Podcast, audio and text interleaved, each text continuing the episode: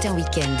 6h-9h, Lénaïque Monnier. La balade du dimanche avant de retrouver Alban Le Prince pour un nouveau journal sur Europe 1 avec Vanessa Za et Olivier Pouls, mes compères. Bonjour à tous les deux. Bien bonjour. Et nous partons donc dans le golfe du Morbihan, Vanessa. Ouais, à l'entrée du Tour du Parc pour une chouette ouverture. hein, Vous êtes deux épicuriens, ça va vous plaire. C'est l'Ostréapolis. Ah, C'est le centre d'interprétation de l'huître. Alors c'est pas très sexy hein, comme nom sur le, le papier, mais c'est passionnant. s'il y a de la dégustation. Oui. va, hein. Ah bah, vous verrez. Alors, euh, On va pas, on va pas attendez, hein. votre chronique. Allez, on perce le mystère de l'huître, on perce la coquille avec un, un bon jeu de mots. C'est immersif, c'est multisensoriel. Alors c'est génial parce qu'on expérimente, c'est-à-dire qu'on touche des roches.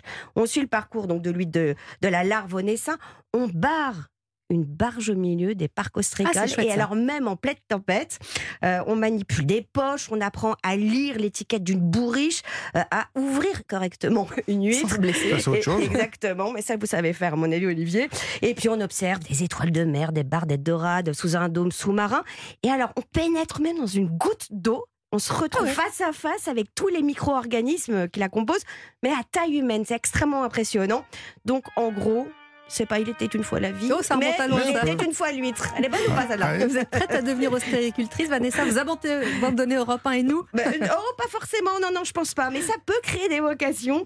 Euh, en tout cas, c'est vrai que ça s'adresse à tous les publics. Pour les plus jeunes, évidemment, on les voit avec les yeux écarquillés. Euh, Ils découvrent que l'huître est hermaphrodite, qu'elle fabrique elle-même sa, sa coquille. Qu'on la mange vivante. Qu'on la mange vivante, que vrai. les perles sont des anomalies, les couleurs aussi, et les couleurs blanches. Hein, euh, Celles-là viennent évidemment du Japon et de l'Australie. Moi, je ne savais pas qu'elle venait d'Australie aussi.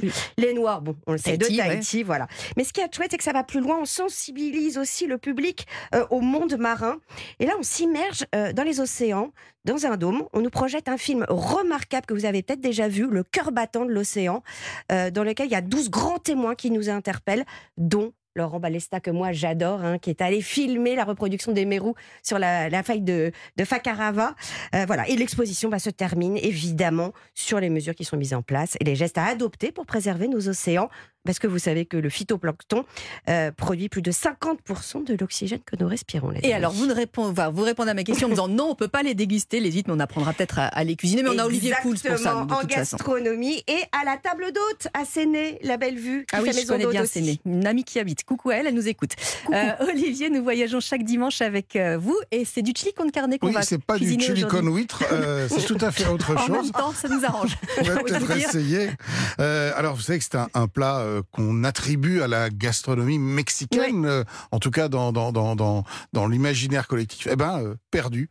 En réalité, ce plat n'est pas du tout Ah bon? né au Mexique et les Vous Mexicains ont même mis très longtemps avant de l'accepter. En fait, ce ragoût de viande que vous savez très bien mijoter, je le mon sais, plat du, du dimanche Voilà, dernier. ouais. Avec photo à l'appui. hein. et haricots rouges, vient du Texas. C'est un Ah plat oui, de bon, bah, gringo. Ah oui, mais quand même, C'est pas tout à fait quoi, la ouais. même chose. Et d'ailleurs, je vais vous dire qu'en 1959, dans un célèbre dictionnaire mexicain, on pouvait d'ailleurs lire que les Mexicains considéraient cette nourriture comme détestable, se faisant passer pour mexicaine et vendue aux USA. Ah, dis donc, ambiance. Donc, ouais, non, ils n'étaient pas très contents. Alors, l'origine du plat, euh, donc je l'ai dit, c'est le Texas, mais on ne sait pas exactement euh, d'où elle vient. Alors, peut-être euh, dérivée d'un moyen de conservation de la viande, un plat proposé par les femmes qu'on appelait les chili queens, Ah. les reines du piment dans Ah, les bah rues de San Antonio. Enfin bref, il y a plein de recettes de chili con carne. Je ne vais pas vous demander euh, la vôtre. C'est la même que la bonne. vôtre, j'ai Ah, regardé ben, un peu sur l'affiche. Eh ben, écoutez, je Donc, vous en on est donne une raccord. alors. On est tout à fait raccord. Donc, moi, j'écoute. Moi, Vous je- me je- dites si vous êtes d'accord. Oui. On prend 500 grammes de bœuf haché. Oui. Voilà, une boîte de tomates pelées. Voilà. Euh, une belle cuillère à soupe d'épices à chili. Alors en général, c'est un mélange. Ouais, moi, hein, du piment, pique un de peu, l'ail, hein. de Mm. l'oignon. Il faut que ça soit un petit peu relevé. Oui. Moi, j'ajoute un peu de cumin, une boîte de maïs évidemment, un piment si on a l'occasion euh, d'en trouver, et 500 grammes de haricots rouges, c'est évidemment indispensable, deux gousses d'ail, un poivron, un peu d'huile d'olive, du sel, du poivre. Alors l'astuce, c'est de faire euh, tremper la veille ça. les haricots rouges dans l'eau froide. Ensuite, on les cuit pendant une heure à petit feu. Ça dure un petit peu de temps. Et ensuite, on fait revenir l'ail écrasé avec l'oignon émincé, un peu d'huile. On ajoute la viande, évidemment, les tomates, le piment, euh, les épices. On laisse mijoter parce que c'est encore un grand plat Ah de, oui. De On aime. temps, de Mm. patience. Il faut que ça mijote au moins 10-15 minutes. Ensuite, on en ajoute les haricots et on laisse encore cuire tout ça sur le coin du feu. Le temps de prendre un petit apéro à base de tequila. Euh, on, rajoute, Avec modération. on rajoute la boîte de maïs.